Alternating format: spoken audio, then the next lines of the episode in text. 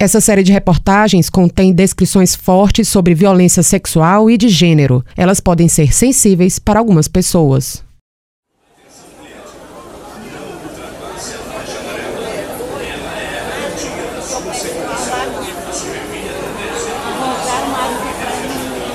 Na capital cearense, as mulheres representam 60% dos usuários do transporte coletivo e, assim como em todo o país, enfrentam uma realidade que acontece todos os dias. São constrangidas pela importunação sexual. Todas as experiências negativas nos deslocamentos marcaram a vida de Simoni, que tem ligação com o transporte desde muito cedo cresceu na periferia do Grande Recife e não só presenciou situações de assédio, mas viu de perto a mãe, cobradora de ônibus no terminal do Alto da Bondade, em Olinda, ser exposta aos riscos na rotina de trabalho. Depois que ingressou na Universidade Federal de Pernambuco, Simoni decidiu agir quando se deparou com o caso de estupro sofrido por uma colega de faculdade em 2015 porque eu sentia dor quanto a filha da cobradora, enquanto a usuária do transporte público e sentia dor também como a, é, a trabalhadora do setor. E nesse mesmo período, quando eu saí do estágio, um dos dias, para ir para a Federal, estava tendo um protesto, quando eu descobri, quando eu cheguei lá, que uma aluna tinha sido estuprada depois de descer do ônibus circular dentro do campus. Então ali para mim foi a, a, agressão mais próxima no sentido de ver o quanto a violência de gênero impacta que mulheres acessem oportunidades na cidade. E a partir daquele episódio especificamente, somando todas as experiências de vida com relação, é, experiências negativas com relação ao transporte, eu comecei uma pesquisa científica para combater o assédio é necessário romper o silêncio que acomete as vítimas e testemunhas que, por medo, vergonha ou naturalização do assunto costumam não denunciar os agressores. Foi quando a inquietação de casa inspirou a criação de um projeto para denunciar o assédio dentro do transporte público. A Simoni criou o botão Nina, uma ferramenta dentro do aplicativo Meu Ônibus da Prefeitura de Fortaleza, usada pelos usuários para olhar os horários dos coletivos na capital cearense. Mas, termos práticos, mesmo com a sanção da lei, pouquíssima, para não dizer quase nada, a coisa mudou. As cidades ficaram independentes, nesse sentido de é, faça por si só, mas não tinha uma diretriz federal guiando, é, a exemplo da Lei Maria da Penha, como foi. Então, a importunação sexual ela ficou meio solta, né, em termos de um plano nacional de combate a esse tipo de violência. E eu percebi, enquanto pesquisadora, enquanto usuária do transporte público, dentro da pesquisa, que a gente não tem um protocolo é, para se fazer esse reporte de denúncia. I lost myself on a cool, damp night. Gave myself in that misty light. O nome do aplicativo é uma homenagem à cantora Nina Simone, ativista pelos direitos civis dos negros na época de segregação racial institucionalizada nos Estados Unidos. I'll tell you what freedom is to me. No fear. I mean, really, no fear. If I, if I could have that half of my life, no fear. A frase dita pela cantora Liberdade é não ter medo foi o que deu norte à pesquisa de Simoni. E da gestão municipal de Fortaleza veio o interesse na implantação da tecnologia.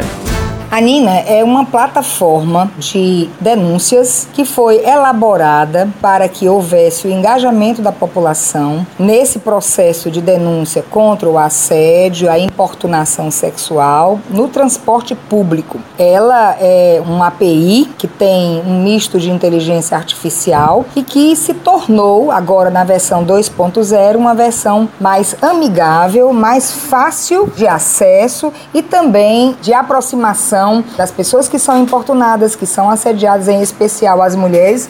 Essa fala sobre a importância do Nina é da Cristina Brasil, coordenadora executiva da Coordenadoria Especial de Políticas Públicas para Mulheres da Secretaria de Direitos Humanos e Desenvolvimento Social da Prefeitura de Fortaleza.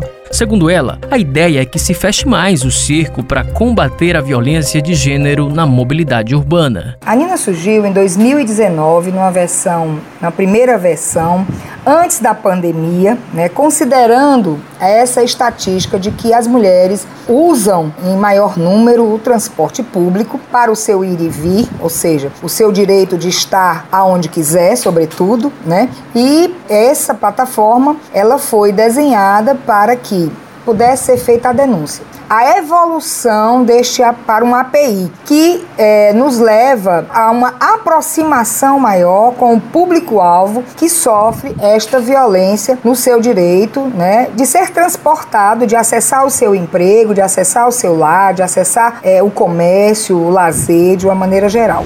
O bom exemplo que veio de Fortaleza é uma inovação enquanto política pública. Com uma solução tecnológica, é possível ajudar a combater uma das principais questões do transporte, como explica o Vitor Macedo, que é vice-presidente da City Nova, que é a Fundação de Ciência, Tecnologia e Inovação da Prefeitura de Fortaleza, onde está inserido o LabFor, o laboratório de inovação da capital.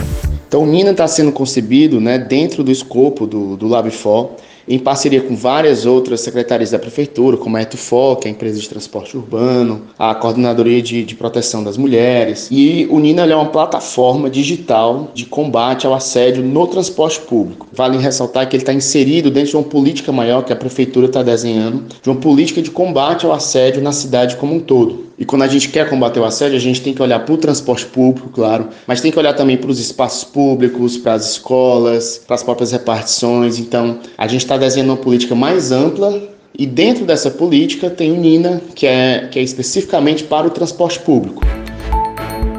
Em setembro deste ano, a Prefeitura de Fortaleza lançou uma versão atualizada do Nina, a 2.0. Passageiras podem dar mais informações, como fotos ou vídeos da situação de assédio ou mesmo do suspeito pelo WhatsApp. A ferramenta também possibilita a geração de um mapa de calor que irá permitir a identificação de linhas com mais denúncias. Aqui é a Cristina Brasil de novo. Depois que as mulheres fazem o cadastro e elas procedem à denúncia no API, elas, de posse desse material que elas digitaram, que elas inseriram dentro por meio do WhatsApp, inclusive com a facilidade de se anexar imagens, né, vídeos, fotos, né, deste processo, no caso do momento da importunação, então elas vão receber um e-mail com os dados, né, todo para exatamente ajudar na elaboração do boletim de ocorrência. Aí a delegacia vai solicitar tanto as imagens e aí a importância, né, sempre deixando claro que nós precisamos quando fazemos essa denúncia armazenando né, no, no API Nina a descrição mais detalhada possível, como o número do ônibus, a linha, aonde foi, que horas foi. Então, todos os detalhes, o detalhe do indivíduo, né, do importunador, certo? Ou do assediador. Então, Quanto mais detalhes a pessoa colocar na plataforma, colocar dentro do WhatsApp, mais fácil vai ser de se deflagrar uma investigação policial a partir desses dados.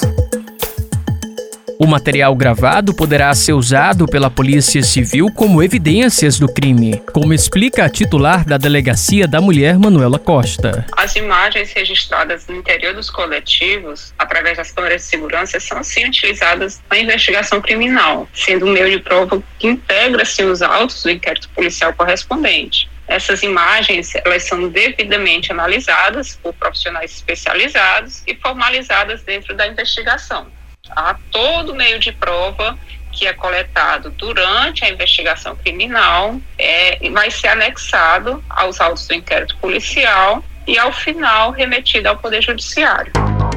A ideia é incentivar que vítimas ou testemunhas denunciem os casos para as autoridades competentes, fazendo com que as ocorrências diminuam e que os crimes comprovados possam ser devidamente investigados e os agressores punidos. Simone César fala novamente. Uma vez que a gente faz isso, a gente notifica algumas autoridades. Então, por exemplo, se a vítima sabe o nome do ônibus e a linha que ela estava, a gente já consegue notificar ao Sim de ônibus, os empresários de transporte, para que eles possam, a partir dessa informação, é, buscar as imagens das próprias linhas. Através do WhatsApp também, a própria vítima pode fazer o upload de imagens e vídeos para que a gente possa ajudar a gente a passar essas informações para as autoridades e elas buscarem imagens do agressor e ir atrás do agressor em si. E um outro ponto é com relação ao que é feito posteriormente com esse dado. Então, no final da denúncia, a gente identifica se a vítima ou testemunha ela é, se declara como mulher cis ou mulher trans, pessoa não binária, etc. E a gente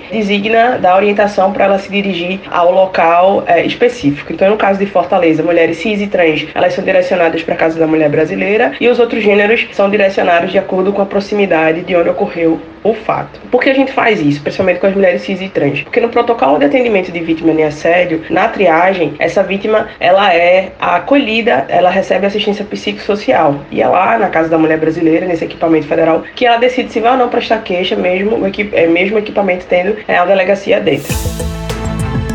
Na nossa terceira e última reportagem especial, vamos te contar como o mapeamento das denúncias e os dados podem colaborar para o desenvolvimento de estratégias de combate ao assédio sexual no transporte público. E já te adianto que você vai se surpreender com o desfecho do assédio sofrido por uma das nossas personagens.